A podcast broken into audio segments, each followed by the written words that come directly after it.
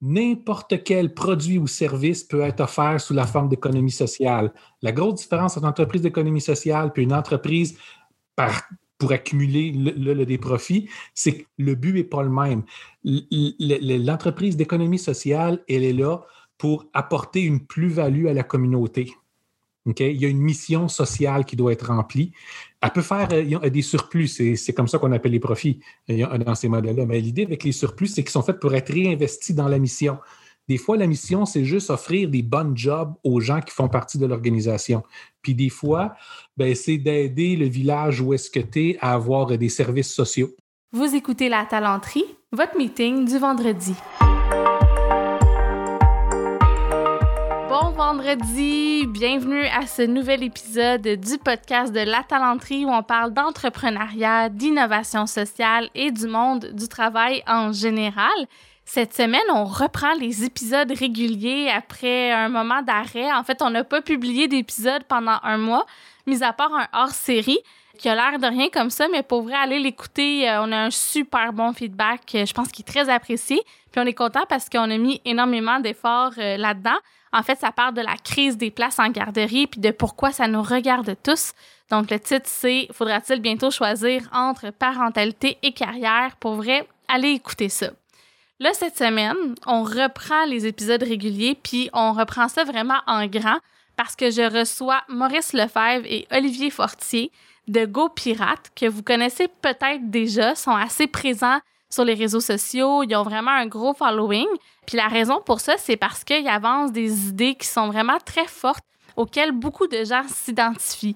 GoPirate, ce qu'ils veulent, c'est changer le monde du travail, ni plus ni moins, le rendre plus humain, plus équitable, plus accessible, qu'on traite mieux les employés, qu'on les rémunère mieux. Bref, toutes des choses qui sont vraiment importantes. Puis souvent, on dit qu'on est pour ça, mais on parle un peu à mots couverts, on n'est pas prêt à changer les choses. Ben eux, ils cherchent plein de façons de le faire, mais de le faire pour vrai. Donc, j'avais envie de les inviter puis de leur parler justement de cette approche qu'ils ont, euh, qui est un peu comme rentre dedans, où ils disent les choses, ils les nomment, ils veulent rebrasser, revoir les systèmes. Puis, dans le fond, ils ont été super généreux parce que c'est exactement de ça qu'on a parlé pendant une heure. Honnêtement, Rosalie puis moi, on voulait couper au début en se disant Ah, c'est un épisode qui dure plus qu'une heure, là, faudrait peut-être enlever un peu de stock.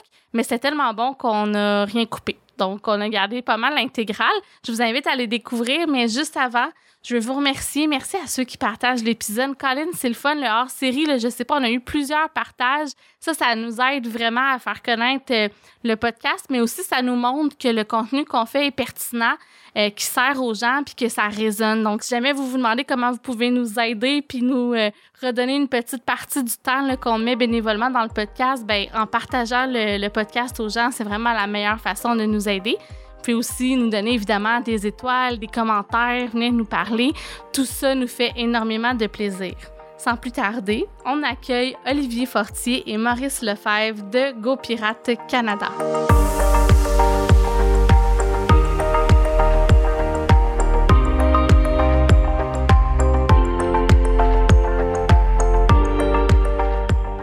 Allô les gars! Bonjour Sarah! Salut! Salut, vous avez aussi des noms. On a Maurice Lefebvre et Olivier Fortier qui sont avec nous. Euh, avant de présenter votre entreprise, je vais vous présenter rapidement avec vos phrases LinkedIn que je suis allée regarder parce que je trouve que c'est quand même parlant, ça donne le ton. Donc, Maurice, tu te décris comme un futuriste social. Euh, puis dans ta phrase LinkedIn d'accroche, trouble positif, futurisme social et piraterie. Donc, ça donne le ton. c'est très, très moi, ça oui, je suis d'accord pour le, ce que je connais de toi. Puis Olivier euh, Fortier, toi tu dis je cultive l'épanouissement des gens, pirate, instigateur de pagaille positif, positive, pardon, podcasteur et conférencier. Vous êtes aussi des coachs agiles tous les deux. On est des coachs. On a déjà été coach agile. Maintenant, on, on a une vision un peu plus large. On a, on a d'autres combats que l'agilité. Mais ça fait encore partie de notre background, notre De votre bagage, c'est ça. Puis justement, je vais vouloir qu'on en parle un peu de ça, le côté intervention en organisation versus, euh, je dirais, action sociale, là, parce que Go mhm. Pirate, c'est beaucoup ça. D'ailleurs, vous êtes devenu un OBNL euh, mhm. cette année. Ça fait combien de temps que vous êtes au BNL?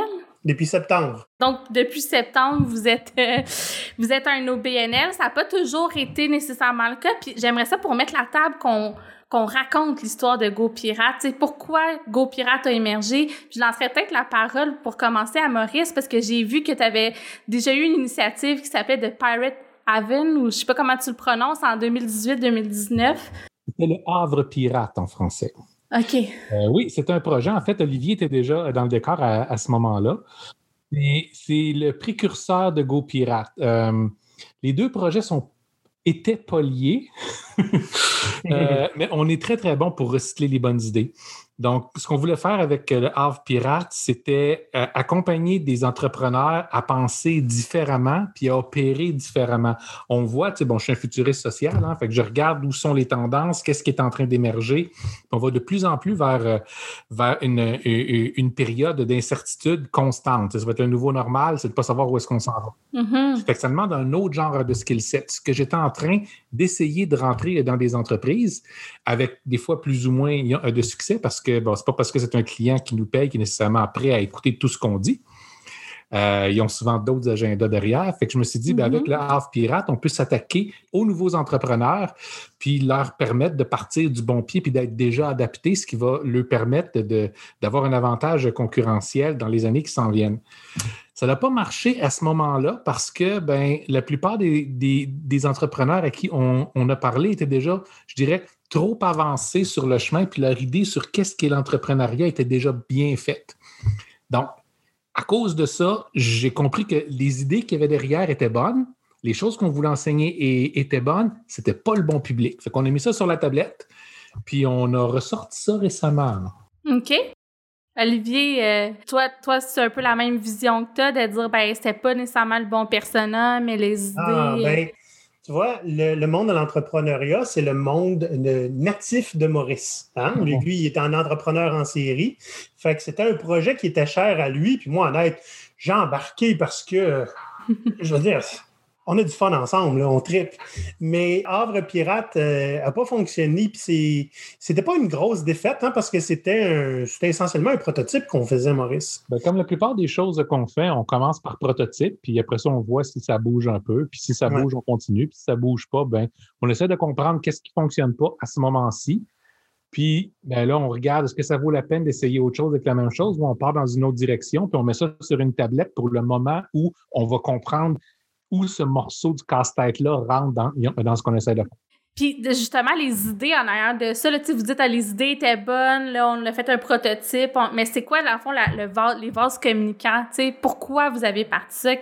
C'est quoi votre mission de vie, euh, disons, d'entrepreneur? Oh, il y en a c'est long et complexe. On peut mettre ça simple sur la mission qu'on a avec GoPirate. Non, en fait, non. Je vais commencer avec ma mission parce qu'on va, on va, bien l'avouer, j'ai fait bien du ravage là-dedans. ma mission, c'est qu'en tant que société, on soit prêt pour ce qui s'en vient. Oui. Présentement, on n'est pas équipé pour. Les organisations, les entreprises ne sont pas équipées pour. Ceux qui vont payer le prix de tout ça, c'est les employés. Des gens qui vont perdre leur job, soit qui vont être remplacés par, par de l'automatisation sans avoir aucun filet social autour, parce qu'en tant que société, on n'est pas organisé pour, mm-hmm. ou soit juste qui vont être simplement remplacés par une génération plus jeune qui, eux, vont avoir déjà eu les bons réflexes et puis appris les bonnes choses. Ça, ça veut dire que pour une société, tu vas te retrouver avec un tas de monde dans, un espace de temps relativement court qui ont simplement pas les approches ou les compétences pour travailler encore. souvent parce que leur domaine entier de travail est automatisé ou n'existe plus. Mm-hmm. là, on ne parle pas dans 50 ans, là. on parle dans 5-10 ans. Ça arrive, ça arrive vite. Oui, c'est ça. Puis pas juste des jobs d'usine, des, des métiers complets qui vont être. Vous parlez de l'intelligence artificielle, de la robotisation des usines, de, tout ça qui s'en vient. Et ça, c'est une des choses. Il y en a d'autres. Mais tu sais, pour te dire, moi, mon travail, c'est de voir ça arriver, puis, puis de me demander en tant que société, est-ce qu'on est prêt? Puis si on n'est pas prêt, qu'est-ce qu'on peut faire? Présentement, on n'est pas prêt à ça. Oui, on a des systèmes pour supporter les gens qui perdent leur emploi, mais le système n'est pas fait pour supporter un 25-30% de taux de chômage. Là. Qu'il faut dès maintenant commencer à se positionner. Comment faire pour que ces gens-là qui sont dans des, dans des positions qui sont plus à risque, même s'ils s'en doutent pas, parce que souvent, ce sont des jobs qui sont présentement ultra stables. OK, mais tout est super stable jusqu'à temps qu'il n'y ait plus de fonds, hein, puis là, tu tombes. Donc, comment est-ce qu'on fait pour maintenant, non seulement leur faire comprendre que leur avenir va changer, et qu'il faut qu'ils puissent s'adapter, mais qu'est-ce qu'on leur enseigne, puis où est-ce qu'on les emmène pour qu'ils puissent continuer à, faire du sens dans le modèle économique dans lequel on s'en va? Même chose pour les entreprises. Tu sais, euh, les plus grosses entreprises, ceux qui ont assez d'argent, quand ils vont sentir la douleur du changement suffisamment grand, ils vont résister, puis jusqu'à un point, ça va devenir suffisamment grand qu'ils vont se transformer comme ça, au coût de grande quantité euh, de personnes. Fait comment est-ce qu'on peut faire pour déjà travailler avec ceux qui sont un peu plus allumés, puis les aider à se transformer maintenant pour, en fait, être dans les, les early adopters de ces nouvelles approches du AI, ils ont de nouvelles automatisations, sans nécessairement que ça leur coûte quelque chose en, en employés. C'est-à-dire, les employés, les gens qui ont l'expertise de la business puis de l'entreprise, comment on fait pour les faire évoluer dans d'autres rôles? Là, ils vont pouvoir continuer à être pertinents. Donc, ça, ça a été ma mission de vie pendant longtemps. Puis maintenant, ben, elle a un petit peu changé avec GoPirate. Mm-hmm. On va en parler avec GoPirate tantôt. Bien, Olivier, justement, en tant que. Là, j'ai vu que tu étais humain en chef et directeur général de GoPirate. Veux-tu nous parler justement de la mission de GoPirate? Là, précisément, tu Maurice dit que ça a un peu. Euh, ça s'est raffiné. Euh, comment tu la décrirais, toi? Avant d'en venir à la mission, je pense, j'ai envie de t'expliquer comment GoPirate est parti puis pourquoi. Puis tu vas voir que la mission va être plus claire. C'est que sais, avant, euh, Maurice et moi, on avait une autre compagnie avec un autre partenaire. Mm-hmm. Puis on faisait euh, ce qu'on a fait tout le temps en fait. Hein. On faisait de la consultation, on allait voir chez des clients. Puis on trouvait ça dur de changer les choses de l'intérieur. C'était pas facile. D'abord, ben, il faut que les clients veulent. Il faut que mm-hmm. ça ne coûte pas cher. Puis si possible, moins cher que ce que tu charges. Puis il faudrait que ça n'ait pas d'impact aussi c'est pas facile d'apporter du changement, d'être un agent de changement dans un environnement comme ça. Puis en plus, on, commençait à être impatient avec ça. Puis on s'est dit, bon, OK, on va arrêter ça, là. Soyons honnêtes. C'est payant, là, mais c'est pas ça qu'on veut faire dans la vie. Fait que quand on est parti Go Pirate, on s'est dit, là, on n'a plus le choix. Ça s'appelle Go Pirate. Difficile de se cacher, là. OK? ça veut dire que essentiellement, l'idée nous est venue ensuite à un, vidéo qu'on nous a envoyé, puis un livre qui était rattaché à ça, d'un Anglais qui écrit Be More Pirate, où ce qui raconte l'histoire des pirates de, Nassau dans les Bahamas. Essentiellement, que autres, ce qu'ils ont fait, pour se rebeller de la manière qu'il n'y avait pas que c'était géré, hein, la monarchie à l'époque. Mm-hmm. Ils m'ont dit, tu sais quoi, on va faire nos propres règles, puis on va vivre comme on veut, puis on va être libre. Puis ils ont réussi pendant pas longtemps. Hein? Cinq, ans, Maurice? Cinq ans à peu près. Cinq ans. Ils ont fait des ravages pendant cinq ans. Oui, c'est ça. Ils ont fait des ravages, puis des mm. ravages sociaux aussi. OK? Imagine-toi, là, 300 ans, c'est pas des affaires qui se parlaient de nulle part, là. C'était, c'était du proto de tout. OK? On parlait de, d'équité salariale, pas juste homme-femme, OK? D'équité salariale avec le patron puis les employés. OK? Mm-hmm. on parlait de, des assurances pour les personnes. À l'époque, c'était surtout des assurances pour les, les, navires puis leur cargaison. Ils commençaient à avoir des assurances pour les personnes. C'est les pirates qui ont commencé ça. Euh, il y a eu euh, toutes sortes d'affaires. Euh, élire son capitaine démocratiquement, des choses qu'on ne retrouve pas en entreprise aujourd'hui. Un navire pirate, c'est la seule vraie démocratie directe qui a existé jusqu'à ce point-là dans l'histoire. Puis depuis ce temps-là, les seules places où on voit encore de la démocratie directe, c'est dans les plus petites coops. Autrement, ça n'existe mm-hmm. pas on élu des, représentants qui essentiellement vont faire pas mal ce qu'ils veulent un coup, un, coup élu. Et pour les pirates, c'était un homme, un vote tout le temps. Un homme. Une personne, un vote. Puis est-ce qu'il y avait comme des comptes à rendre à la gang de pirates? Étaient-tu comme un peu mesurés sur leur rôle de gestion? les capitaines? Oui, les capitaines.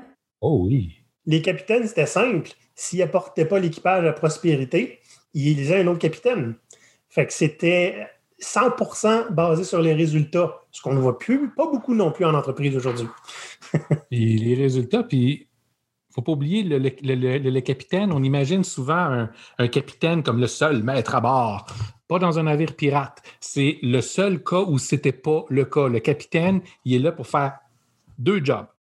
La première, c'est trouver des pistes pour, euh, pour attaquer d'autres navires, ben, pour la prospérité de façon générale.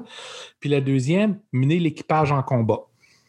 Ce sont les deux choses qu'il y a à faire. Toutes les autres décisions sont prises par l'équipage au complet. Les gens se consultent, hmm.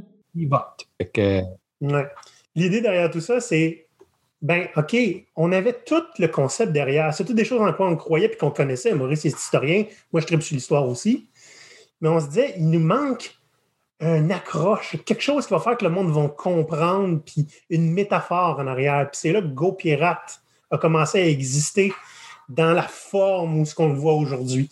C'est-à-dire que, regardez, euh, les pirates, ils visaient un marketing global bien avant Coca-Cola. OK? Quand tu voyais le, le, le, le comment tu l'appelles ça? Le, pavillon noir. Jolly Roger, hein, le drapeau là, avec le squelette et les deux épées croisées, tu savais qu'est-ce que ça voulait dire. OK? Puis, euh, on s'entend, y avait beaucoup, beaucoup de travail de marketing de la part des pirates. C'était dangereux de perdre des, collègues, fait que c'était dangereux de se battre. Mm-hmm. Tu comprends-tu? Tu ne peux pas aller chercher. Euh, Et un bateau, ça coûte cher à réparer. C'est ça. Les bateaux, ça coûte cher à réparer, puis si tu es recherché partout dans tous les ports, ben c'est difficile. Fait que tu ne peux pas embaucher sur LinkedIn là, dans ce temps-là. fait que l'idée, c'est le moins on se bat, le plus les gens ont peur, le mieux on va se porter. Puis on commençait à faire euh, du storytelling. Là à raconter. Il y avait un réseau d'informateurs qui distribuaient de l'information dans les journaux qui criaient ça. Fait que la légende, elle s'est créée là. Barbe Noire, Maurice, tu confirmeras, à moins que je dise une niaiserie, là. Les historiens s'entendent qu'il a probablement jamais tué personne avant le oh, combat même est mort. Ben, je veux le temps qu'il a, été pirate. Parce le temps qu'il a été pirate. Avant ça. Mais oui, durant sa période de pirate, c'était un des premiers à utiliser euh, le, marketing et puis la peur. Donc, c'est lui qui avait la réputation que si, jamais tu résistes au navire de Barbe Noire, ben, tu allais être coulé. Mm-hmm. Pas de pitié pour personne, tout le monde massacré, le navire coulé. Fait que les gens ben, préféraient juste se rendre. De toute façon, la cargaison était assurée. Fait que lui, il n'y avait pas de bataille à faire, ramassait tout, puis laissait les gens partir. Avec la réputation à se renforcer. Si tu te rends, tu es safe. Donc, les gens préféraient se rendre. C'est fort essentiellement, ce qu'ils ont fait, ils ont weaponisé leur marketing.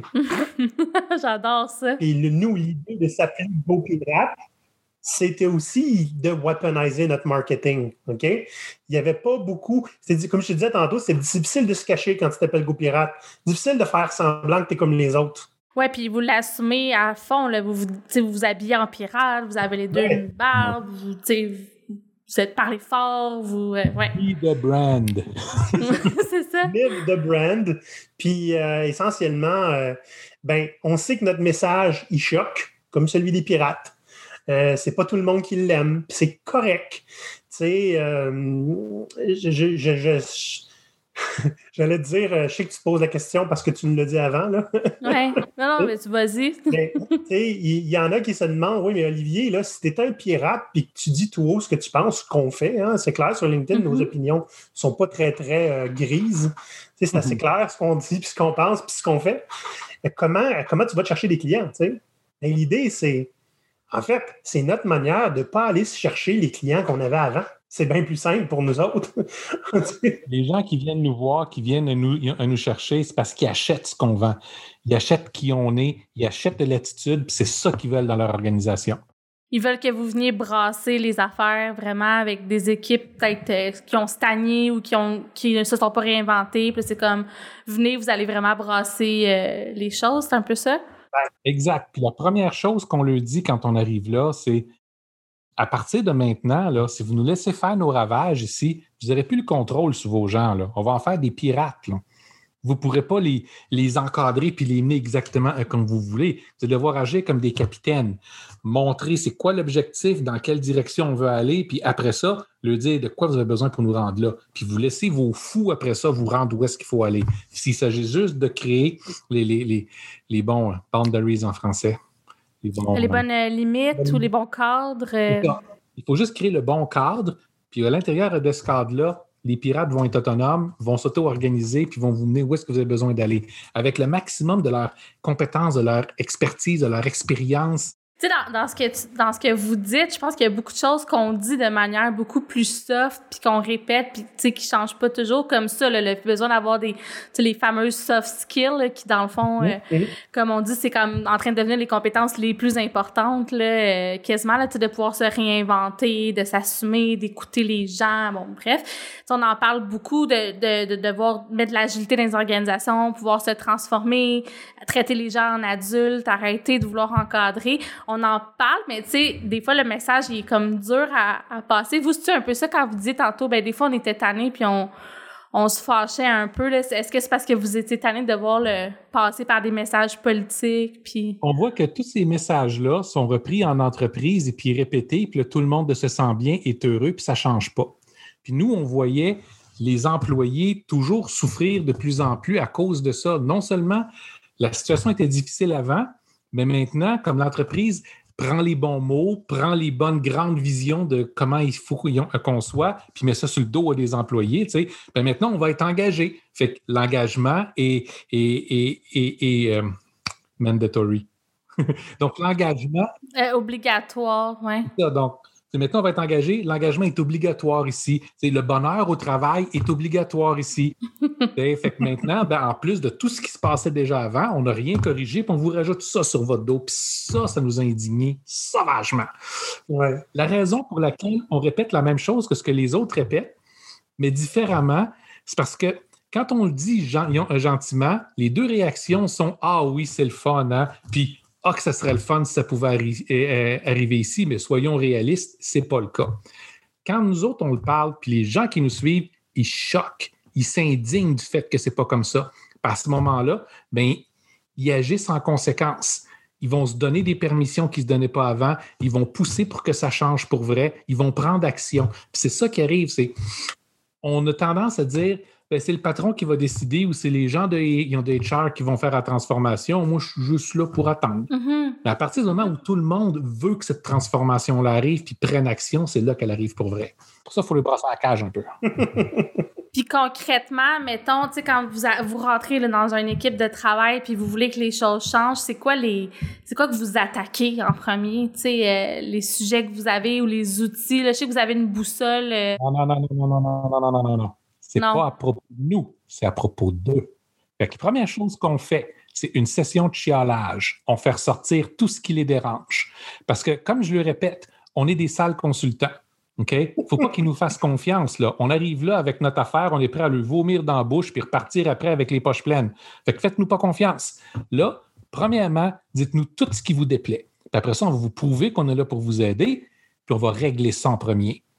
Un coup que votre vie va être meilleure, puis ce que vous savez qui a besoin d'être changé va être changé, puis vous avez vu qu'on va aller se battre pour vous autres, à ce moment-là, vous allez nous faire confiance. C'est comme ça que ça marche à chaque fois.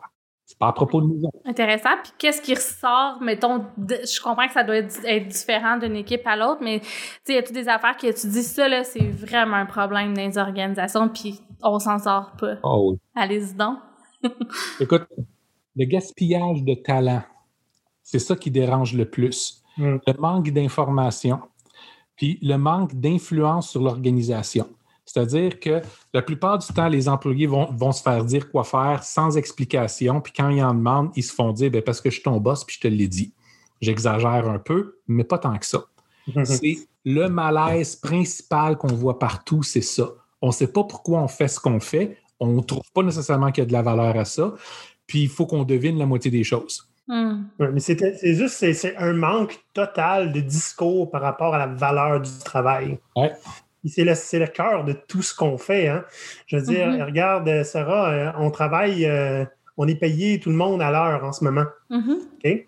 On peut en faire des affaires en 40 heures qui n'ont aucune valeur et qui ne prennent pas d'énergie. Tu comprends-tu? Ouais, On va être quand effectivement. même payé pour 40 heures. Si on était payé pour la valeur de ce qu'on faisait, nos horaires seraient pas mal différents. Puis aussi, notre satisfaction par rapport à ce qu'on produit serait vraiment différent aussi. Puis on s'entend, la valeur ne veut pas dire la productivité qui est essentiellement le nombre de tâches que tu es capable de cracher. Une tâche qui n'a pas de valeur, ça compte pas. Là. Donc, ce qu'on enseigne aux gens le plus possible, c'est quand vous recevez une demande, demandez pourquoi. Essayez de comprendre la raison derrière. Parce que la Mhm. moitié du temps, ce qui va être demandé et pas ce qui est, et, pas ce qui est nécessaire. On ne demande pas les bonnes choses parce qu'on ne comprend pas ce qu'on demande. Donc, essayez de, comprendre c'est quoi le besoin derrière. L'exemple que je donne le plus souvent, c'est celui du site Web. Si moi, en tant que gestionnaire, je te demande, refais-moi mon site Web, ben, tu vas changer les couleurs, changer la dynamique, changer le, le UX. Mais là, moi, je ne serais pas content. Parce que mon besoin n'était pas ça. Mon besoin était que je voulais que mon site Web convertisse 30% de plus. Là, c'est plus la même discussion. Là. Fait si je commence en disant ça, la valeur que je veux atteindre, c'est augmenter mon taux de conversion de 30% je pense que le site web, c'est ça qu'il faut qu'on change pour. Puis l'équipe s'en va, analyse un peu, revient, puis dit On a regardé ça, puis ton site web, il est bien correct. Ton problème, c'est ton marketing pour amener les gens dans ton funnel de vente. OK? Donc, en comprenant la valeur du travail, les solutions qu'on va avoir vont être appropriées, pas juste faire ce qu'on s'est fait demander. Puis d'ailleurs, j'ai comme un peu l'impression que ça fait quand même un bout, comme je disais, que je vous suis, puis j'ai l'impression que de plus en plus, vous vous, vous adressez aux employés directement, aux individus. Euh, vous faites oui de la tête, les deux, là. Voulez-vous m'en parler un peu? Ben oui. Vas-y, Olivier. C'est pas innocent, puis je me rends compte aussi que j'ai pas répondu à ta question plus tôt, c'est quoi notre mission? Fait que je vais le faire là. OK, notre mission première, c'est multiplier les options pour les gens spécialement les travailleurs, mais pas juste au travail.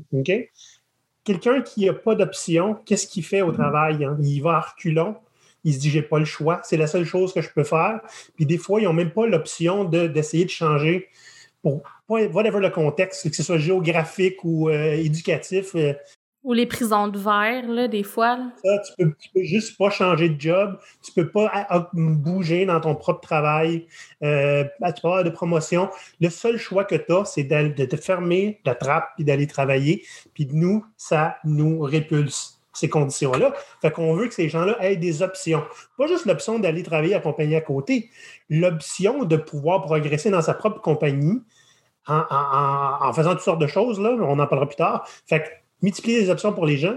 Puis, on veut, on veut euh, multiplier ou décupler le, le, le, le, le spotlight qui sont sur les entreprises progressistes. On veut que les gens les connaissent, on veut qu'il y en ait plus, on veut que les gens fassent c'est ça que je veux, sont où?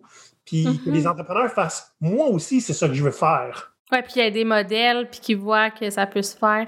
Puis une entreprise progressiste, juste pour la définir pour les gens, est-ce que vous voyez ça comme dans le, le, modèle de gestion, disons plus des gestions comme des holocraties? Est-ce que c'est dans la répartition des revenus avec les employés? Est-ce que c'est un peu tout ça? Dans un paquet de choses, OK? C'est pas un modèle préfet, prédéfini, c'est plus une série de tendances. Je ne sais pas si, si tu connais le, groupe Corporate Rebels. Oui, un peu, oui. Je les suis sur LinkedIn. Ben, dans le livre, ils ont publié un livre fort intéressant. Ils, ils alignent huit tendances des, ils ont des entreprises progressistes. Nous autres, on a rajouté une neuvième pour rentrer la notion de, de valeur qu'eux n'avaient pas accroché. Mais l'idée est là, c'est tu n'as pas besoin d'être un modèle particulier, mais si ton entreprise est plus transparente, ben, tu t'en vas vers le progressisme. Si c'est une entreprise qui est plus décentralisée, tu t'en vas vers le progressisme. Si, si les gens ont plus d'autonomie à prendre leurs propres décisions, ça aussi, ça va vers, le progressisme. Donc, il y a un paquet de, facteurs, puis c'est normal, les entreprises se retrouvent partout dans, dans, ce, dans ce range-là. Donc, mm-hmm. il y en a qui ne sont absolument pas progressistes, il y en a qui sont de façon pratiquement impossible pour la majeure partie des entreprises. La plupart sont en quelque part au milieu. On essaie d'aller chercher ceux qui sont au milieu, plus vers la tendance progressiste, pour les aider à continuer à évoluer, parce que ce n'est pas nécessairement quelque chose de facile, puis ce n'est pas comme une transformation que tu fais du jour au lendemain. C'est un, chemin continu euh, qui va, va, te demander de devoir te réinventer puis te réajuster constamment, pas jusqu'à temps que ce soit fait, constamment. La transformation, c'est le nouveau normal, fait que habitue-toi avec ça. Ce ne sera jamais fini. C'est correct aussi parce que tu ne veux pas que ce soit fini. Tu veux continuer à voir jusqu'où on est capable de pousser ça. Qu'est-ce qu'on est capable de faire mieux? Est-ce qu'on est capable de tirer une coupe d'avantages de plus pour l'organisation puis pour les gens dans l'organisation, en même temps que pour la société, parce qu'il faut avoir cette conscience-là aussi? Ou est-ce qu'on veut être des vampires? Ben, La manière, la manière que Maurice l'exprime, c'est est-ce qu'on veut concentrer le maximum de valeur dans le moins de mains possible en extrayant la valeur de tout le monde et partout? Ça, c'est plus le côté traditionnel. Qui est le modèle économique qu'on a présentement, c'est ça. La plupart des entreprises, ce sont des entreprises qui servent à maximiser les profits dans les mains de moins de personnes possible.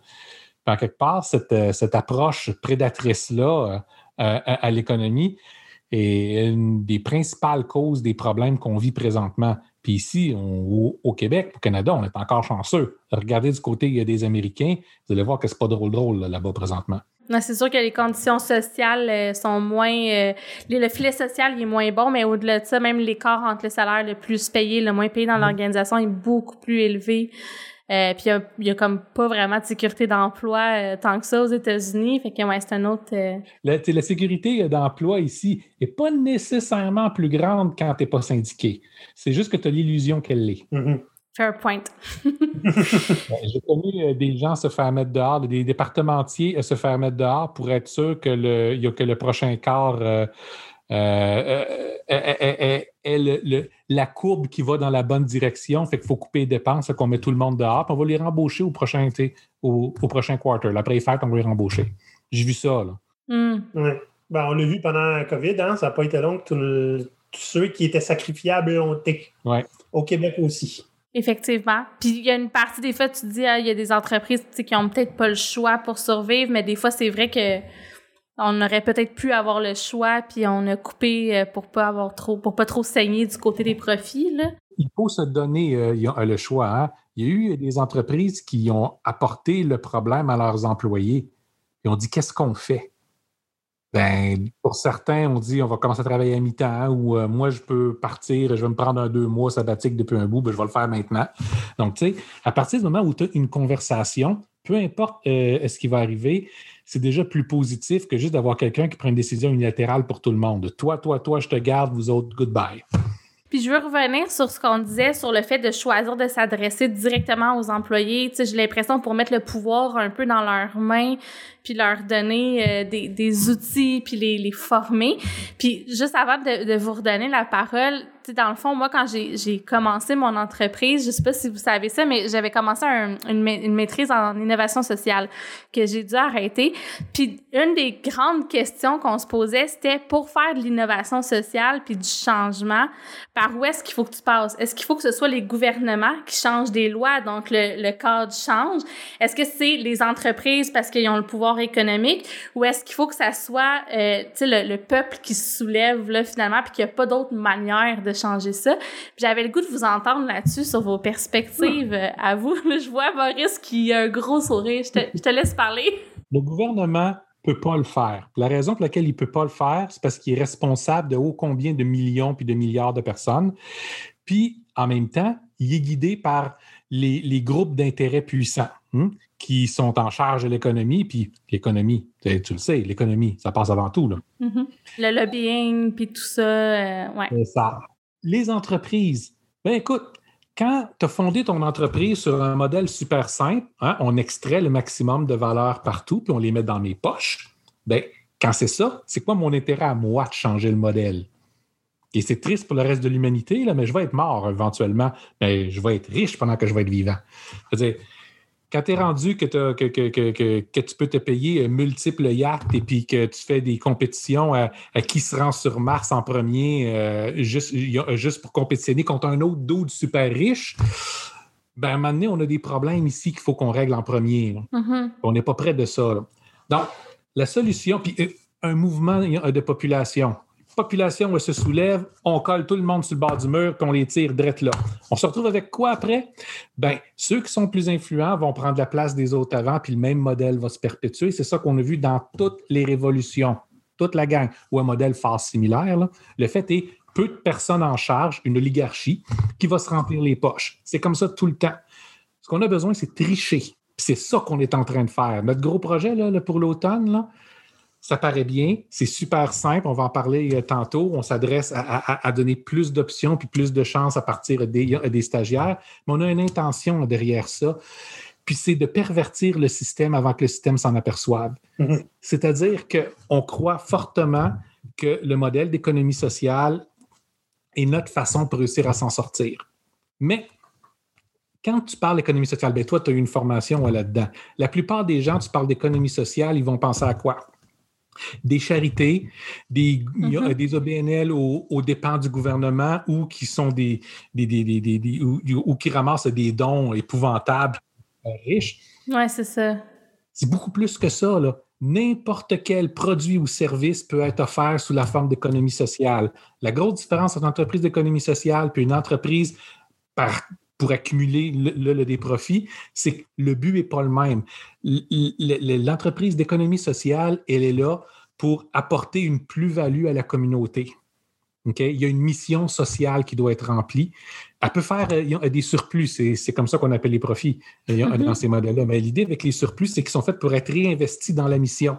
Des fois, la mission, c'est juste offrir des bonnes jobs aux gens qui font partie de l'organisation. Puis des fois, ben, c'est d'aider le village où est-ce que tu es à avoir des services sociaux.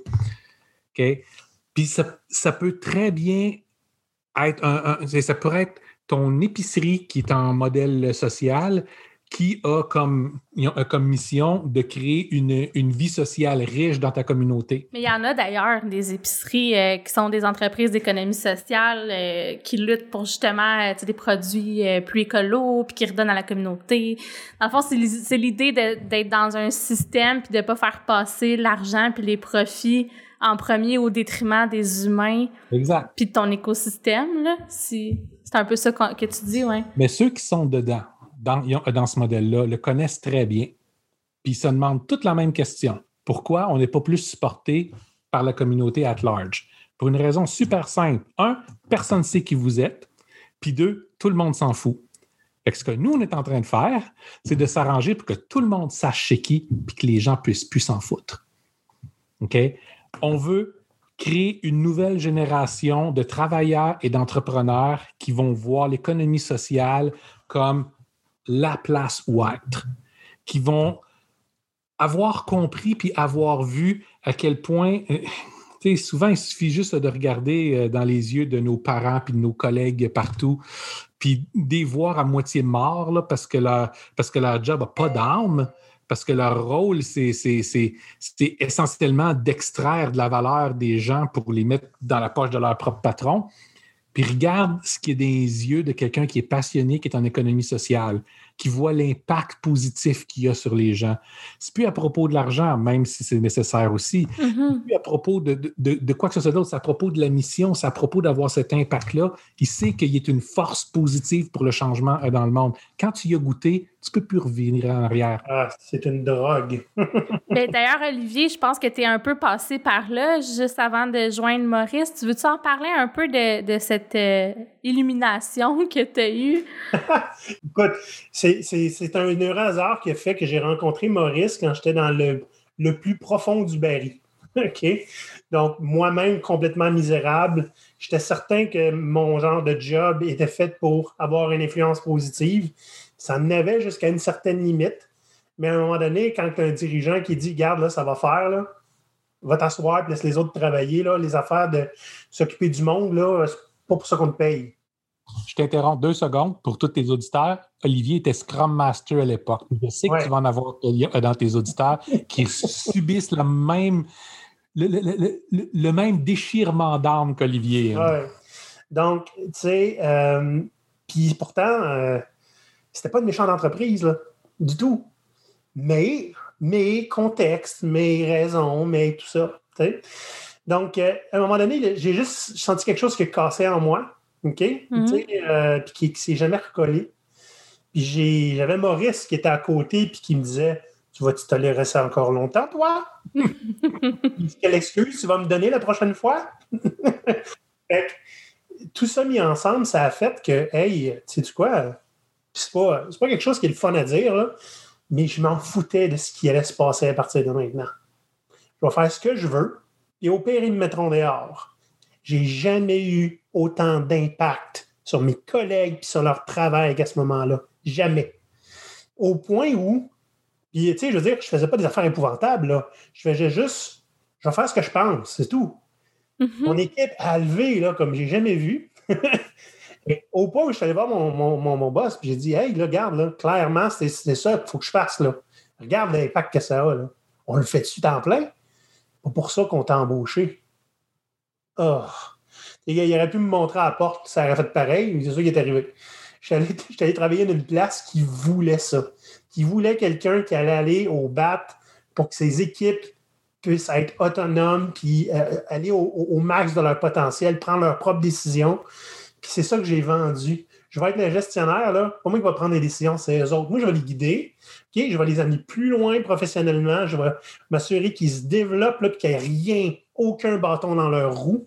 si c'est ça que tu veux, ben engage-moi parce que c'est ça que tu vas avoir. ça a super bien marché. Pendant un an, après cette année-là, je me suis rendu compte que j'étais complètement inutile mon équipe. Puis c'est là que je suis allé euh, rejoindre Maurice, qui est avec notre autre partenaire à l'époque, qui prenait des, des, gageurs à savoir quand est-ce que je le rejoindrais. ça s'est fait pas mal naturellement. Hein. Il n'y a pas eu une offre euh, Hey, il vient travailler pour nous autres, on donne temps. C'est dit bon, OK, je pense qu'il est temps que je vous rejoigne, puis on a arrangé quelque chose. Donc, euh, ouais, je l'ai vécu aussi, passer de victime à pirate. C'est ça qu'on fait avec le monde. Puis dans ce que tu dis, il y a quelque chose sur lequel j'ai goût de, rebondir parce que j'écoute vos podcasts. Euh, puis euh, vous parlez de, faire attention de ne pas se rendre indispensable. Puis tu sais, toi, dans le fond, c'est exactement ce que tu as fait. Tu as fait en sorte que ton équipe ait plus besoin de toi. Eux, ça les a amenés ailleurs. Puis toi, ça t'a amené ailleurs aussi. Ben, c'est toujours un petit peu utopique, là, dans le sens où il va tout le temps avoir une nouvelle situation où les gens sont pas sûrs puis ils vont vouloir avoir le guidés, ils ont besoin de, réponses, de clarté. Mais ça ne veut pas faire, ça veut pas dire qu'on ne peut pas faire en sorte de viser ça. Puis euh, honnête, euh, quand je suis parti, là, euh, il y en a qui veulent que quand ils partent, ça fasse mal. C'est comme ça qu'ils sentent qu'il est important.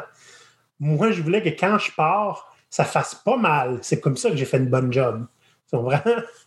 Fait les gens, je veux dire, euh, j'ai pas de boss pendant deux mois, pas de différence. Là. Mm-hmm. Je servais à quoi? Je servais pas à m'occuper d'eux autres. Je servais à aller chercher des idées sur comment on pourrait changer le monde du travail, comment faire rayonner l'entreprise. Je faisais pas mal ce que je voulais.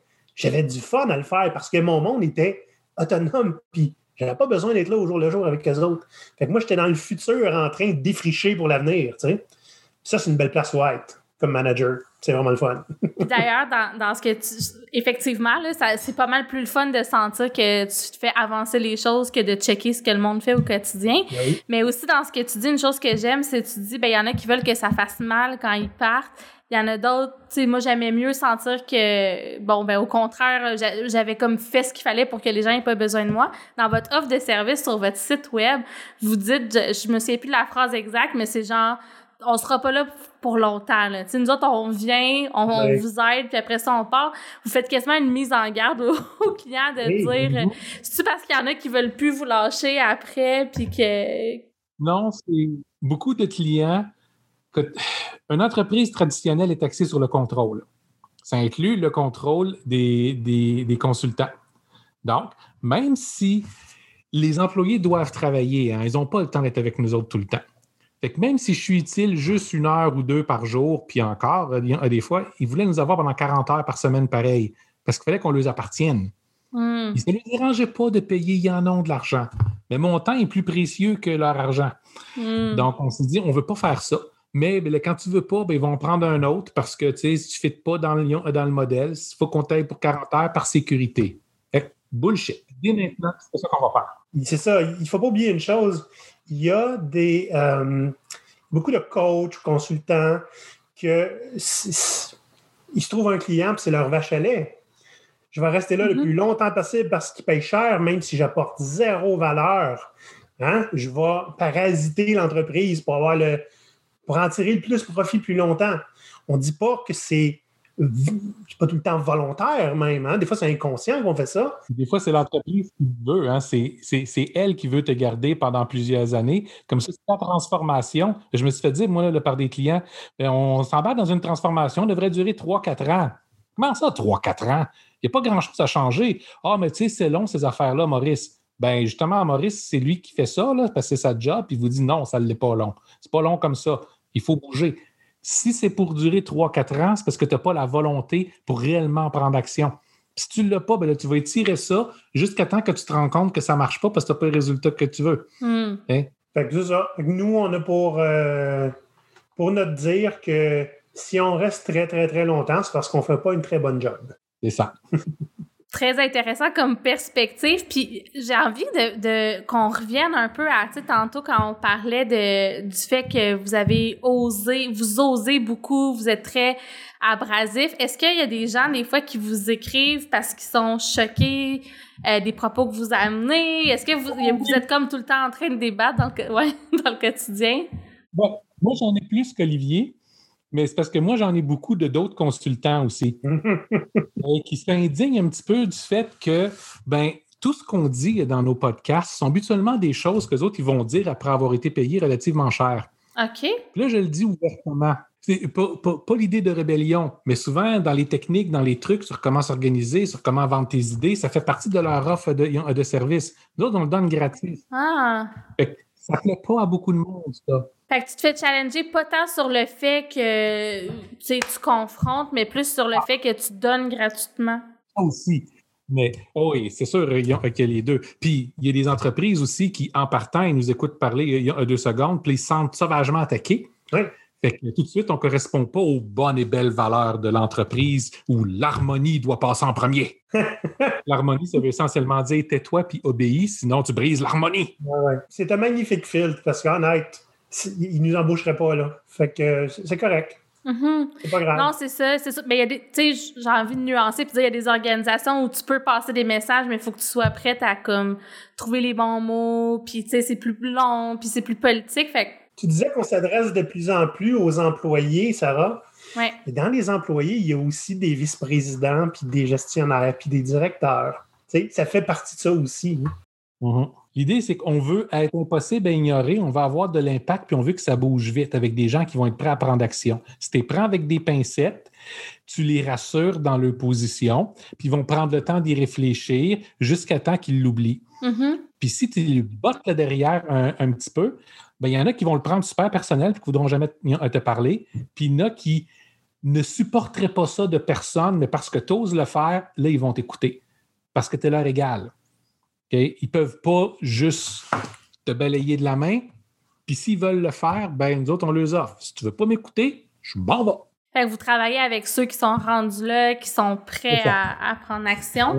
Puis parlez donc de votre initiative euh, justement avec les stagiaires, parce que ça, c'est vraiment hot comme approche. Puis j'avais envie, j'ai écouté votre podcast là-dessus, mais mettons euh, en résumé à peu près, là, d'où c'est parti puis pourquoi? Tu parles de l'embauche ou du programme qui arrive cet automne? Je te parle du programme. L'embauche, c'est cool comme histoire aussi. Tu peux peut-être l'expliquer en amorce, mais vraiment le, programme puis ce que vous voulez faire euh, par la suite. je vais expliquer l'embauche, Maurice, tu veux. Ben, en gros, c'est assez simple. Hein. On, avait besoin d'un petit coup de main, puis on n'est pas encore euh, au point où on peut engager plein de gens. Hein. Fait qu'on s'est dit, pourquoi on ne prend pas un stagiaire. On a surtout besoin d'aider avec le contenu web, les montages vidéo, montage audio, tout ça. Puis ben, moi, j'ai été euh, au Cégep Édouard Montpetit euh, quand, quand j'étais au Cégep, puis il y, a du multimédia là-bas. Fait qu'on a contacté, puis ils ont été très, très contents de nous envoyer quelques candidats. Puis nous, on s'était dit en avance, Hey, des stages gratuits, c'est poche, hein? Il me semble que le monde mérite d'être payé.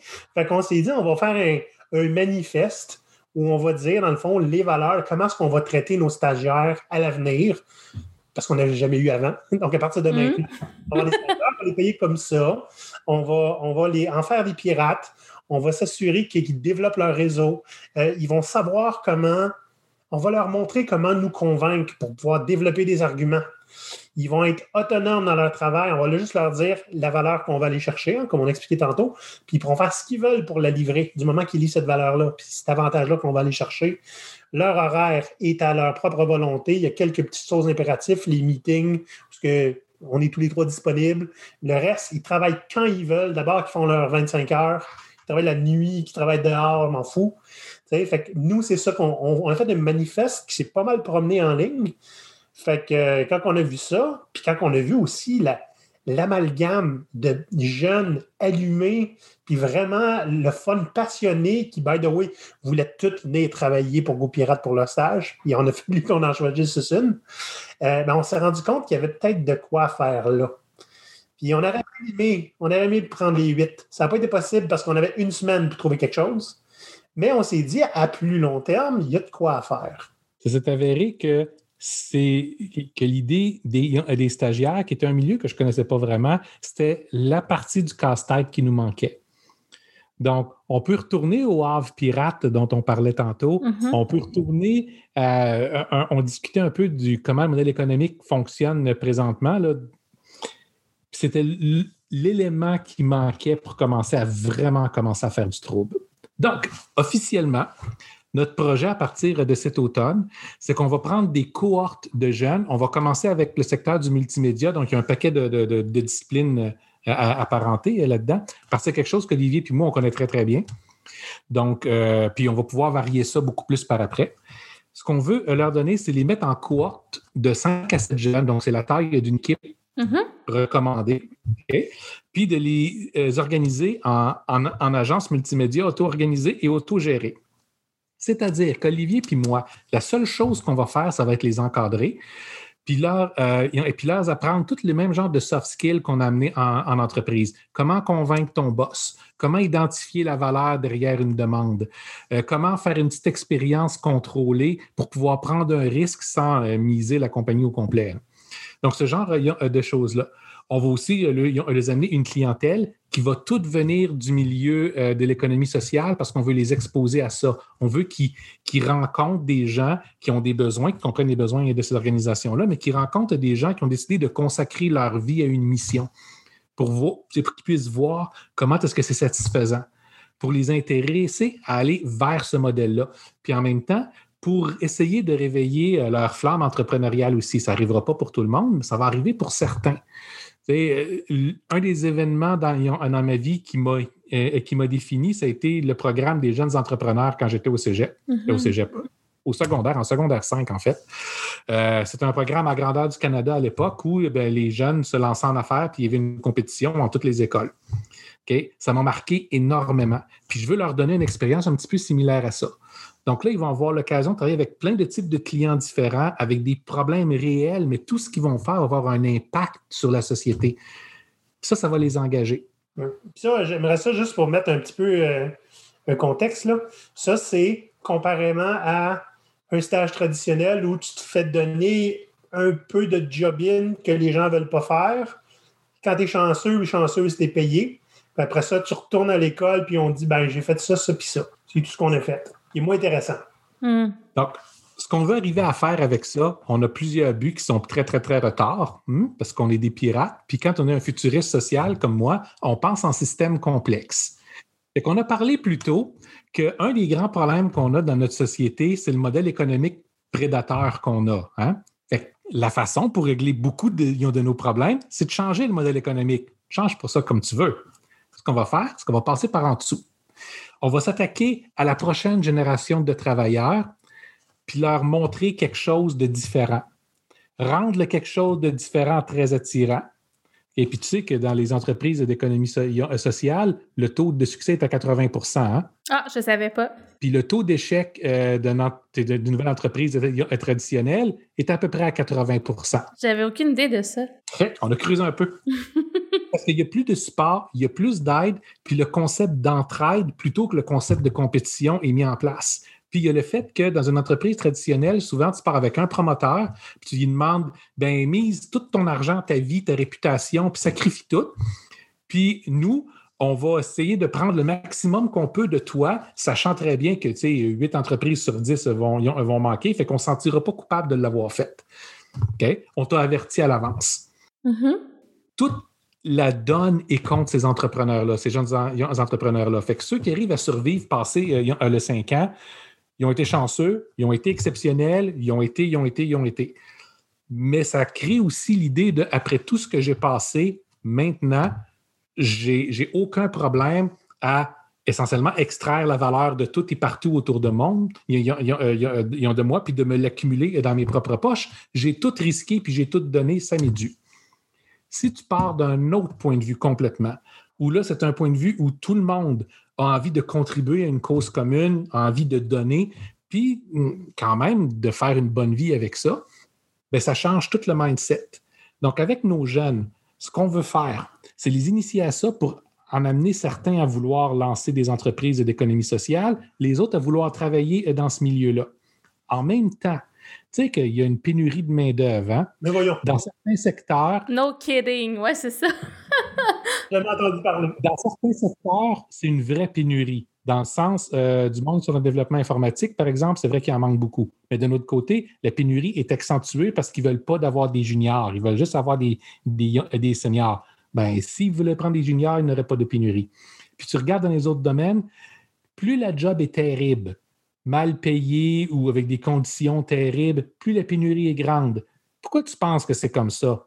Parce que les gens ne sont pas cons et n'ont pas envie d'aller travailler dans ce genre de, merdier-là. Mais jusqu'ici, les gens étaient bien battus puis acceptaient ça.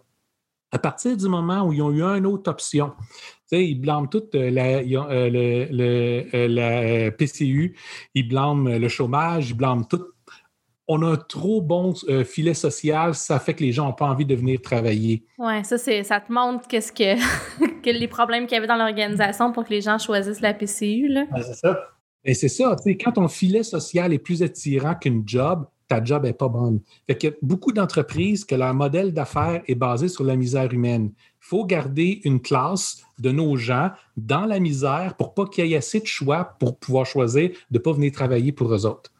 Fait que ce qu'on veut faire, c'est que ces gens-là apprennent réellement c'est quoi une pénurie de main-d'œuvre.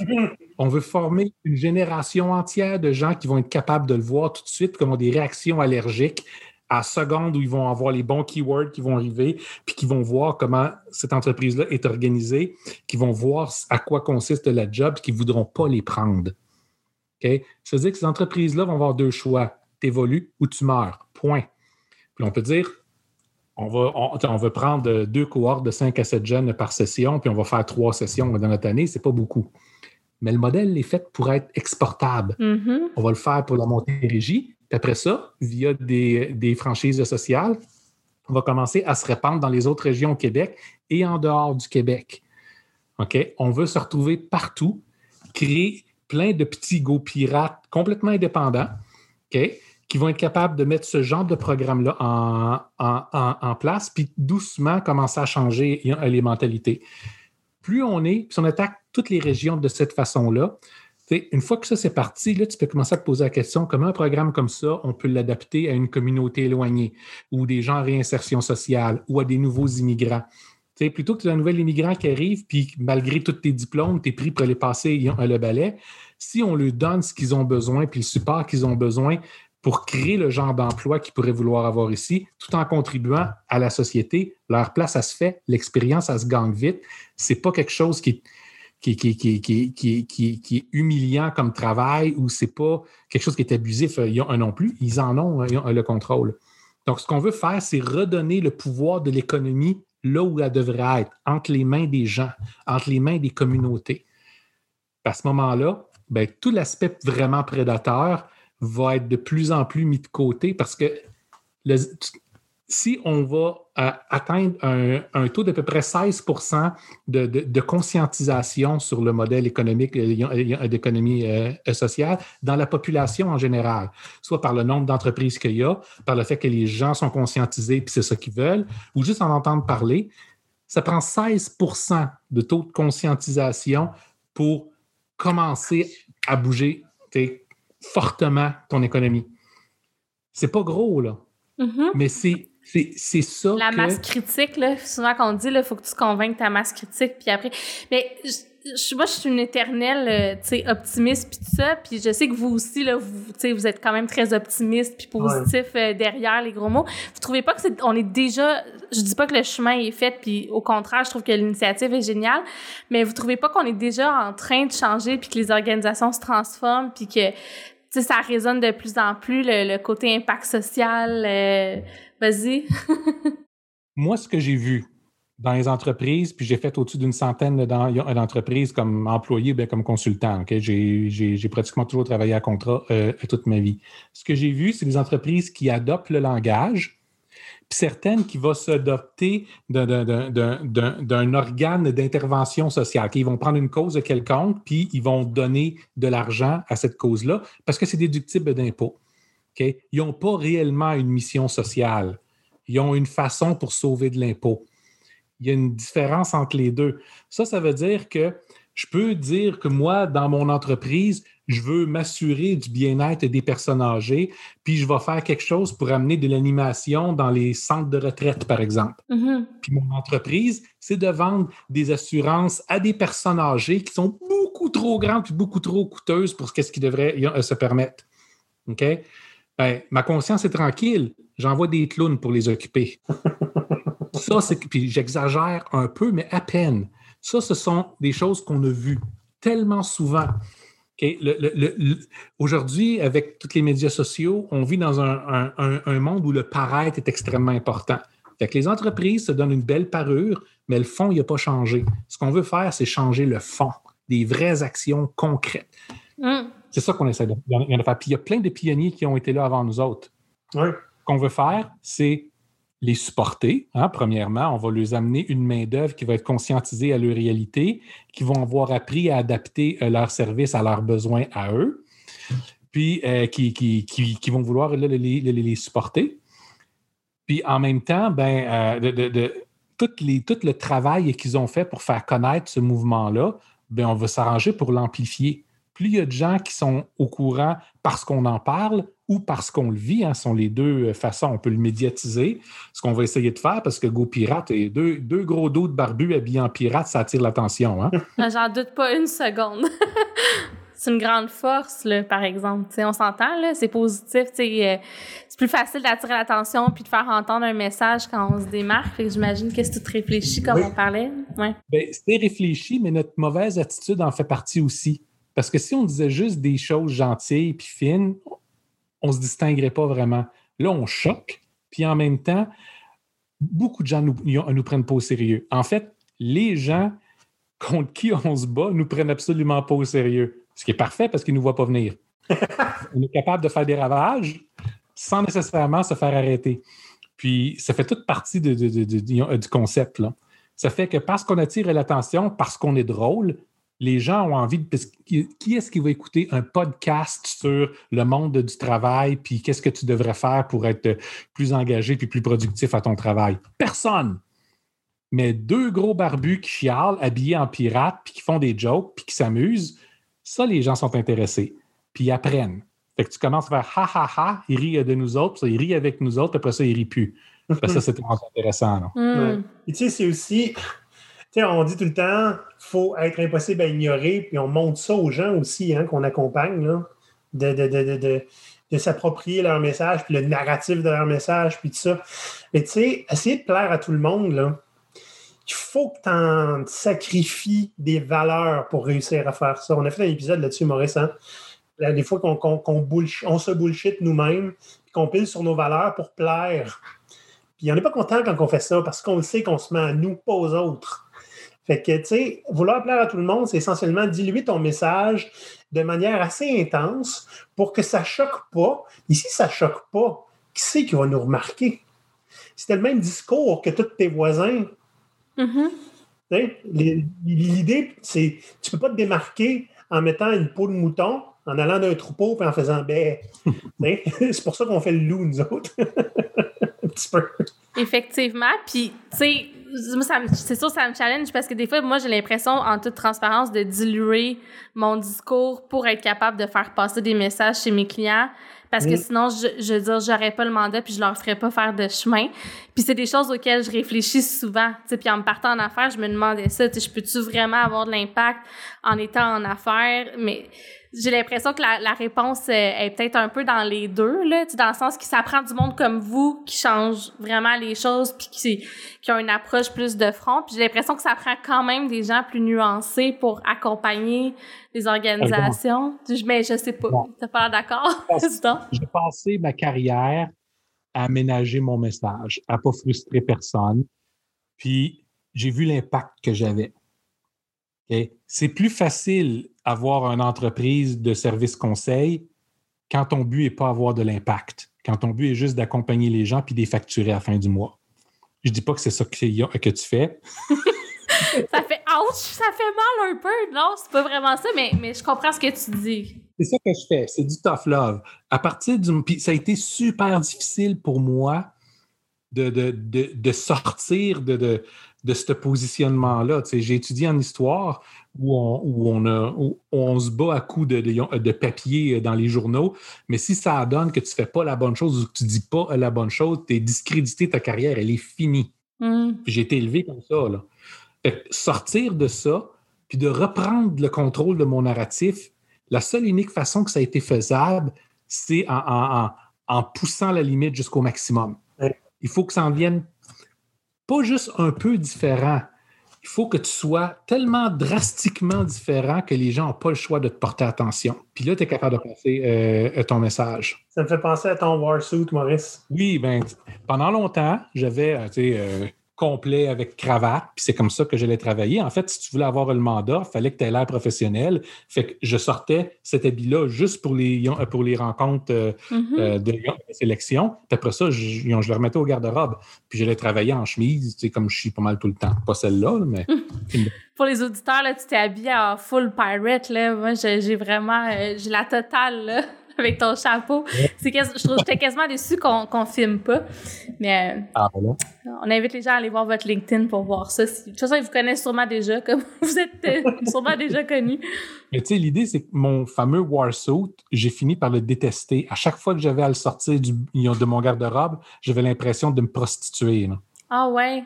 Et j'aurais pu y aller en petite jupe courte et puis en talons hauts pour essayer d'avoir la job. Puis euh, je me serais peut-être senti un peu mieux parce que j'aurais été ridicule à ce moment-là. Là. Vous imaginez vraiment dans talon haut. Mais, euh, mais le fait, c'est que c'était ça, c'est que c'était pas moi. Il fallait que je sois quelqu'un d'autre pour me conformer aux attentes de la personne qui allait euh, m'embaucher. Après ça, comment, comment est-ce que tu peux, en relativement peu de temps, encore une fois, parce que je ne l'ai pas passé des, des années là, réussir à, à les convaincre de faire quelque chose de drastique? Puis par drastique, je ne dis pas tout changer en même temps. Je dis faire confiance à une petite expérience contrôlée. Croyez pas que ce que j'amène, c'est la vérité.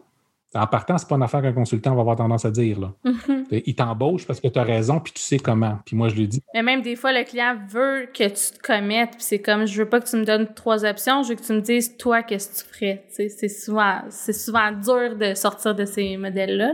Puis moi, ce que je lui fais comprendre, c'est les personnes qui ont les solutions à toutes, là, c'est les plus dangereuses que tu vas rencontrer pour toi.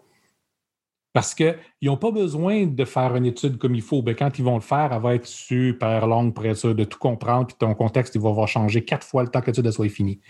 Mais sinon, ils vont y aller avec ce qu'ils connaissent, avec leur expérience, avec leur expertise, qui est correct, mais qui ne correspond pas nécessairement à ta réalité. Aussi bien en partant, dire écoute, j'ai un bagage avec moi, j'ai une boîte à outils avec moi, ton contexte, je le connais juste à moitié, mais tes gens, eux autres, le contexte. On va travailler en. Le, tes gens le connaissent. Mm-hmm. On va travailler ensemble, puis on va figurer. Je n'ai pas tes réponses. On va faire des expériences, puis d'abord trouver ce qui ne casse pas. Puis après ça, bâtir à partir de ça pour aller jusqu'où est-ce que tu vas aller. C'est beaucoup plus sécur. On prend des risques tout le temps, mais c'est des risques qui sont contrôlés. Puis on va pouvoir évoluer beaucoup plus rapidement comme ça. Puis pas juste moi, là c'est comme c'est pas moi qui va faire le travail. Je refuse de travailler en tant que consultant. juste pour faire du trouble. Ben, tout ce que j'ai, toute ma boîte à outils, je la passe à la compagnie, je la passe aux employés, je les apprends à les maîtriser. Et que c'est eux autres qui vont faire tout ce changement-là. Après ça, le changement, il leur appartient. Je n'ai pas besoin d'avoir à convaincre personne que c'est la bonne direction où aller. C'est eux autres qui vont me dire où est-ce qu'on va aller. C'est sûr qu'on va pratiquement toujours se retrouver là où je sais qu'on s'en va. Hmm. Mais ça vient d'eux autres, pas de moi. C'est à eux autres ce changement-là. Puis quand je vais être parti, il va être maintenu. À moins, naturellement, que tu as un nouveau boss qui arrive et qui dit du jour au lendemain Non, non, non, non, vous me défaites tout ça, puis on revient à ce que c'était avant. Puis ça, c'est un des avertissements qu'on leur donne dès le départ. Quand nos employés ont goûté à faire cette transformation-là eux-mêmes, quand ils ont développé leur autonomie, quand ils ont développé la capacité à avoir un impact positif sur l'organisation. Si vous leur enlevez ça, vous les perdez. Je me suis développé une réputation d'un gars qui vidait des places. Ah ouais? Pas de ma faute. je m'en vais, puis après ça, ben, tu as un nouveau boss qui rentre où il arrive un moment plus difficile, puis le boss panique un petit peu, puis dit Je veux reprendre tout mon contrôle.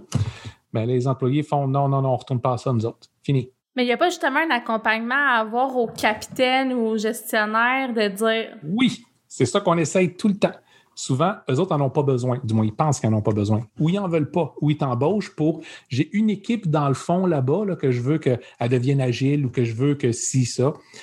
Mais ils ne sont pas prêts à créer le contexte autour. Ils ne sont pas prêts à eux-mêmes apprendre. À partir du moment où tes patrons commencent à apprendre, puis apprendre, c'est facile. C'est une question de développer le bon langage. On parle de valeur tout le temps. C'est une des premières choses qu'on enseigne à tout le monde parler par la valeur. Dis ce que tu veux que ça fasse en termes d'impact dans ton organisation. Si tu fais ça, tu n'as pas besoin d'avoir à trouver qu'est-ce qu'il faut qu'il soit fait. Fais juste dire c'est quoi ton problème. Mm-hmm. Puis les experts vont te proposer des, des solutions. Tu peux les laisser toutes décider, tu peux demander ce qui t'amène des choix. Ils vont te proposer des solutions avec la justification en arrière. Choisis qu'est-ce que tu veux ça enlève une pression en même temps sur les épaules. J'ai l'impression qu'il y a beaucoup de... Quand on demande souvent aux équipes de décider ou de trouver des solutions, ça enlève un poids énorme parce que les gestionnaires, souvent, traditionnellement, se mettent le poids de dire, ben il faut que je contrôle, mais il faut aussi que j'aie des solutions à toutes, les réponses à toutes. Alors que j'imagine que ça, ça, ça l'ouvre. Euh, moi ce, que je, moi, ce que je dis aux gestionnaires, c'est que tu peux prendre toutes les décisions si tu veux, tu as juste un requis avec ça. Tu n'as pas droit à l'erreur tu ne peux pas te tromper. Faut que tes décisions soient parfaites tout le temps. Sinon, ben, c'est ta tête qui roule. Il y en a bien qui l'ont déjà vécu. Une, des raisons pour lesquelles tant de gestionnaires font des burn-out, c'est ça. Toute la pression est mise sur eux autres. à partir du moment où l'autorité, la responsabilité puis l'imputabilité sont, sont mis à des personnes différentes. OK? Ben ton, gestionnaire, souvent, tu en as un sur l'eau qui, lui, va se gagner avec l'imputabilité. Fait que il va devoir mettre en application les décisions qu'il n'a pas prises sur du travail qu'il n'a pas fait. C'est sa tête qui roule si ça donne que le match n'était pas parfait. Là. Ça, ce sont des problèmes qu'on vise à changer assez, assez euh, rapidement. Les gestionnaires qui sont souvent dans ces rôles-là, les rôles d'imputabilité plutôt que les rôles euh, d'autorité, vont être les premiers alliés qu'on a. parce qu'ils se rendent compte qu'ils sont dans une position qui est dangereuse. Puis souvent, ben, eux, en tant qu'individus, n'ont pas toute l'expertise que leur équipe technique a là. Ou des fois, même si l'équipe n'est pas technique, juste le fait d'être en contact sur, sur les lignes de front là, avec, les, avec les clients, avec la réalité, mm-hmm. c'est difficile de prendre les bonnes décisions tout le temps. Tu n'as pas besoin d'avoir à les prendre en tant que gestionnaire, gère ton système, les gens qui sont dans ton système, qui sont tes experts, que tu as embauchés parce qu'ils sont des experts, laisse-les être des experts. C'est très bien dit. Puis j'ai envie de vous relancer sur votre modèle à vous. Parce que là, depuis tantôt, on parle de différentes façons de redonner le pouvoir aux gens, euh, d'outiller les gens. Là, vous parlez des gestionnaires, mais aussi des employés, tout ça. Dans votre modèle, qui est non seulement un OBNL, il y a ça. Il y a le pouvoir à votre communauté. Tu sais, dans le sens, mm-hmm. euh, je, je pense au Patreon, entre autres, euh, pour votre podcast. Je pense à votre modèle de crowdfunding pour le livre. J'aimerais ça vous entendre là-dessus puis sur l'importance que vous accordez à vous-même vous soumettre, j'ai envie de dire, aux, besoins de la communauté que vous avez créée? Écoute, ça, c'est effectivement, le livre, c'était euh, un bon moyen. Euh, ça, regroupe pas mal tout ça. Ça fait un bon moment que moi puis Maurice, on veut écrire un slash des livres. Hein. Moi, je n'ai commencé un, j'ai commencé deux fois. Maurice, il en a commencé plusieurs, plusieurs fois. honnête, c'est tout le temps une question. Ben là, il faut qu'on trouve euh, des mandats, il faut qu'on travaille, il faut qu'on mange, fait que pas le temps. Quand on est lancé GoPirate, puis qu'on est devenu un OBNL, et donc que c'est euh, l'OBNL GoPirate appartient à ses membres maintenant, ben les membres ont un droit de parole sur les priorités de ce qu'on fait, puis ils peuvent voter aussi sur des projets. Ça fait partie des avantages d'être un membre de GoPirate, qui n'est pas euh, très, très dispendieux. Et quand euh, on a euh, regardé les orientations qu'on avait, le livre a été extrêmement populaire, pas juste chez les membres, mais aussi dans le, CA. Parce qu'ils se sont dit, bien, ça va vous donner d'abord, un, une notoriété, une crédibilité, pas qu'on n'avait pas, mais c'est quelque chose de plus qu'un podcast, hein, puis qu'une chaîne YouTube. Ça va vous permettre de rejoindre un public sur un autre médium que vous ne maîtrisez pas du tout. Puis, nous, en plus, on a vu une opportunité à ce moment-là euh, ben, de vraiment se mettre au service de notre, nos fans, notre public, notre, hein, de notre réseau essentiellement, parce que nous, on s'est décidé de faire. Mm-hmm. On le sait-tu, nous autres, qu'est-ce qu'ils ont besoin? Un petit peu comme Maurice dit, là. pas parce qu'on est deux pirates, barre oblique consultant, barre oblique dirigeant de BNL, qu'on sait qu'est-ce que les gens ont besoin. Fait qu'on a profité pour mettre comment est-ce qu'on dit ça? Put your money where the mouth is. là, hein? Mm-hmm. on, a, on, a, profité pour walk the talk, essentiellement. On a demandé à nos membres, vous voulez quoi comme livre? Fait qu'ils ont composé le livre avec un éventail de sujets qu'on avait proposés. Ils ont choisi les sujets qui étaient plus importants pour eux. Donc, on a réduit ça à cinq chapitres. Là, avec notre campagne de sociofinancement qui est finie bientôt, mais on peut quand même encore acheter le livre. Hein? Fait très, très facile. Si vous ne savez pas comment, c'est euh, sur notre site, puis euh, c'est sur LinkedIn, on en parle souvent. Euh, le livre, on a dépassé notre objectif initial, puis on a atteint aussi un, stretch goal, hein, un objectif Mm-hmm.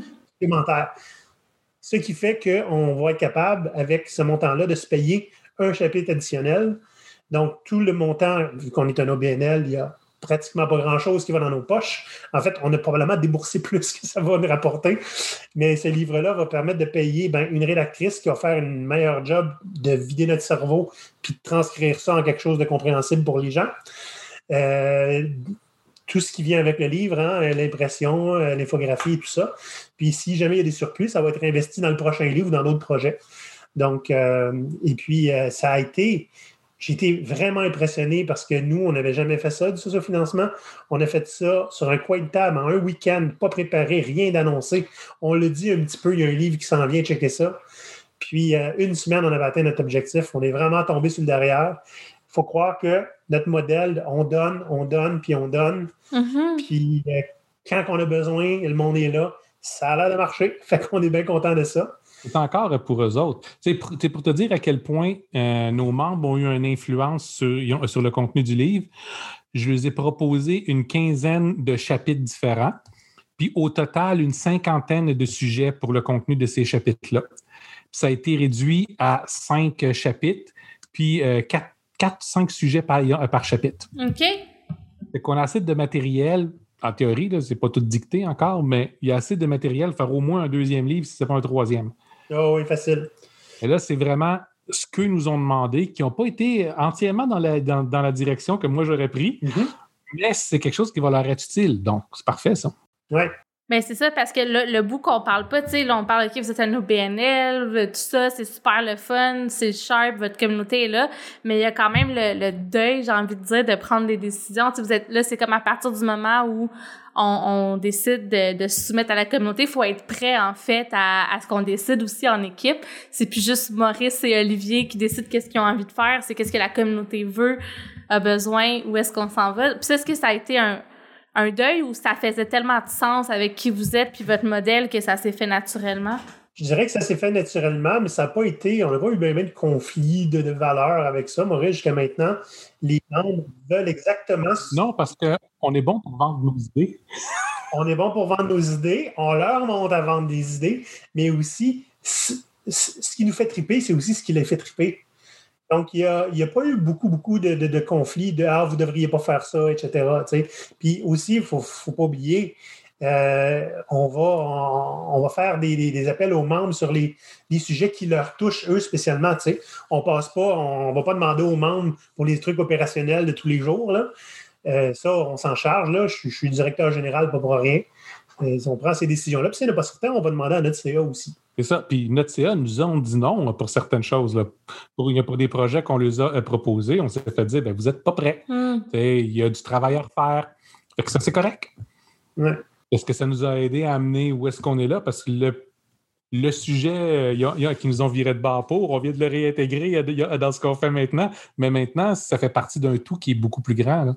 Ouais. Notre idée d'être décentralisé, puis que ce soit la communauté qui règne toute, ben, à partir du moment où on va commencer à faire nos franchises euh, euh, sociales, ce modèle-là, il ne change pas. Mm -hmm. Nous, on va créer Go Pirate International, qui est une coop, OK, qui va chapeauter tout le reste. Donc, il n'est pas en contrôle du reste, là. C'est juste un endroit où on va être capable de faire une innovation qui va être commune pour tout le monde. Donc, euh, donc il y, a des projets comme notre projet d'Académie Pirate là, là, pour les stagiaires. Mm -hmm. On va en créer d'autres comme ça. On va les adapter pour d'autres milieux. Mais ça, ça va être dans les ressources collectives. n'importe quel des chapitres de GoPirate va être capable de l'épuiser ça. Tous les chapitres vont voter sur vers quoi on devrait euh, se, se, pencher plus qu'autre chose. Puis en même temps, une partie des surplus de chacun des chapitres va être ramenée à GoPirate International pour créer un, fonds collectif. C'est-à-dire que dès qu'on va un nouveau projet à vouloir faire, une nouvelle entreprise à vouloir aider, soutenir ou pousser, ben l'ensemble de la communauté, peu importe où est-ce y a le chapitre, va avoir son vote, puis il va pouvoir faire des propositions. Puis en groupe, on va décider où est-ce que cet argent-là va. Donc, c'est vraiment fait pour. Il faut qu'Olivier puis moi, en fait, on soit, euh, on soit plus nécessaire. C'est ça qui est notre but. Puis c'est vrai que c'est pas toujours facile parce que j'ai toujours tendance à être en charge de tellement de choses. Mais d'un autre côté, plus tu es en charge, plus tu as des responsabilités qui t'empêchent de faire nécessairement ce que tu fais de mieux. Puis moi, ben, je suis un visionnaire et puis un créateur. Fait plus ça va, plus ma fonction, c'est d'imaginer des nouveaux systèmes, puis de les proposer, puis de voir qu'est-ce qu'il y a de l'attraction. Puis, donc, pour ça, il faut que le système soit, capable de se gérer lui-même. Puis, on veut qu'il soit indestructible. À partir du moment où c'est ta communauté qui décide, ta communauté est en charge, est en puissance, à partir du moment où, où le modèle de GoPirate vers lequel on s'en va est complètement décentralisé, s'il y a une branche qui meurt en quelque part, ce n'est pas grave. Il y en a une autre qui va sortir ailleurs, il y en a déjà d'autres qui sont en place. Il n'y a rien qui peut arrêter un modèle comme ça. C'est un modèle viral. Oui, bien, est-ce que vous connaissez Extinction Rebellion? Oui. Ben, c'est ça, c'est un peu ça leur modèle euh, aussi. C'est décentralisé, puis il y a de l'entraide entre les différents. Toi, tu dis des chapitres, là, mais c'est ça, des différentes branches, mettons. C'est le modèle des organisations terroristes. On ne se mentira pas, là. Le, concept de modèle de, de grande organisation complètement décentralisée avec des cellules complètement euh, euh, autonomes. Moi, j'ai rencontré ça dans un roman de, de science-fiction qui a été écrit dans les années 50, qui s'appelle The Moon is a Harsh Mistress, où essentiellement, ben, c'est ça qu'ils font. Ils montent une révolution, puis ils utilisent le modèle des, des, des cellules de terroristes pour s'organiser. J'ai trouvé le modèle tellement génial parce que c'est un modèle qui ne peut pas être corrompu. Pour être corrompu, ça prend une autorité centralisée. Là, tu n'en as pas. Ça ne peut pas exister. À ce moment-là, tout ce que tu as, c'est d'avoir les valeurs de base qui vont être créées à des endroits. Puis si tu as une branche qui devient corrompue, les autres branches vont juste les laguer. Mais faut que ton, j'imagine qu'il faut que ton modèle de base soit assez fort, assez solide. Il faut que tu grindes assez ta communauté de base pour que ça parte sur des, justement, sur des bonnes bases avant de, de trop le, monter ou t'as l'air de. Non? Tu commences avec les petits, puis t'essayes. Les petites expériences contrôlées tout le temps. Si c'est basé sur monter le modèle parfait en partant, ben, on va se tromper parce qu'il y a des choses qu'on n'aura pas vues, des systèmes complexes. Il n'y a pas un être humain qui est capable d'entièrement concevoir tout un système complexe. Donc, ce qu'il faut, c'est qu'on comprenne c'est quel levier on veut pouvoir tirer, c'est quoi les limites qu'on est prêt à se mettre, puis qu'on joue avec ça, puis on ajuste pendant les premiers temps on va trouver le modèle qui fonctionne le mieux, puis on va, pouvoir euh, euh, les, l'essayer, puis en même temps en laissant une place au modèle pour qu'il puisse évoluer. S'il y a des meilleures idées qui sortent, que là, ben, ces meilleures idées-là vont pouvoir être mises à un endroit, testées, tout le monde va regarder comment que ça fonctionne. ceux qui vont aimer ça vont commencer à adopter ça eux autres aussi. On n'aura pas le contrôle sur ces chapitres-là. Oui, sinon c'est plus euh, c'est plus décentralisé. Si tu commences à demander aux gens de rendre des comptes puis de, de, de, de, passer par un, des mécanismes de décision, ben, moi, j'ai vraiment hâte de voir comment ça va évoluer. Les gars, tu sais, je trouve ça vraiment le fun de vous suivre. J'aime voir aussi comment vous êtes, tu sais, ça, ça va être quétaine, là, mais agile, tu sais, je vois que vous vous retournez de bord, vous essayez des affaires, vous demandez aux gens, vous avez pas peur de, de, de brasser la cage, comme vous dites. Fait qu'en tout cas, je vais vous dire bravo pour ça, puis vous remercier aussi, évidemment, d'être venu sur le podcast de la talenterie pour parler de vos idées, votre vision, votre modèle. Je vais inviter les gens à vous suivre aussi. Fait que là, il y a une coupe d'affaires quand même parce que vous êtes très présent. Il c'est ça. Vous, là, vous commencez déjà votre modèle terroriste. fait que vous êtes sur YouTube, euh, sur toutes les plateformes euh, de podcast aussi. Fait que vous avez des vidéos, vous avez un blog qui est super puis qui vaut vraiment le détour. J'invite les gens à y aller. Il y a possibilité de devenir membre de GoPirate, comme vous l'avez dit. Euh, il y a le crowdfunding, euh, crowdsourcing pour le livre qui est encore en vigueur, ou en tout cas que c'est possible de on peut acheter le livre, mais on peut plus. Ben, ben, en fait, on peut acheter le livre, puis, ça, euh, la campagne est terminée, on ne rajoutera pas d'autres chapitres à partir de maintenant, mais c'est possible d'acheter le livre encore. Donc, je vais mettre le lien vers ça. vous pouvez aussi, pour ceux qui écoutent le podcast, c'est possible de devenir un patron, un Patreon du podcast, donc de faire partie du modèle de décision. Je ne sais pas si c'est la même chose qu'être membre ou c'est deux? Oui. Ah, ça, ça, ça fait partie du membership. On utilise Patreon pour gérer nos membres, simplement. OK, bon. Donc, euh, c'est une décision à prendre et non deux. tu vois, encore plus facile. puis sinon, y a-tu d'autres choses? Ben, on va inviter les gens à vous suivre euh, individuellement sur LinkedIn puis sur tous les réseaux sociaux parce que vous publiez souvent des réflexions du contenu. Mm-hmm. Ouais, sur LinkedIn, moi, Olivier, puis GoPirate, nos comptes sont presque liés. Donc, si ça sort sur un, ça risque de se retrouver sur les autres. On a une page Facebook qu'on n'utilise pas assez pour GoPirate, mais au moins, tous les nouveaux épisodes sont là. On a un compte Twitter qu'il faut qu'on commence à faire quelque chose avec. Mm. On a nouvellement un compte Instagram où on essaie de d'aller dans une direction un peu différente de ce qu'on fait ailleurs. Ah, je vais aller regarder ça parce qu'Instagram, là, c'est pas facile. Non, mais sur Instagram, on s'amuse on met des affaires qui nous font rire et qui nous font rager et qui sont un petit peu moins sérieux. Fait que c'est euh, le fun. Êtes-vous sur TikTok? Parce qu'on dirait que je vous verrais sur TikTok faire des vidéos en pirate. Euh, on considère depuis longtemps, juste que ben là, comme tu peux voir, on s'éparpille beaucoup, mais on a la misère à garder un focus. Mais euh, à partir du moment où on, ça sera ce projet-là, ça sera un mandat pour votre euh, agence de stagiaires multimédia dans le futur. Puis on va continuer d'ailleurs à suivre ce projet-là. Merci vraiment d'être venu avec vos idées nouvelles, vos couleurs. C'était vraiment hot. Puis euh, là-dessus, je vous dis ben, à la prochaine, les gars. Merci beaucoup. À bientôt. À la prochaine. Merci. Bye bye.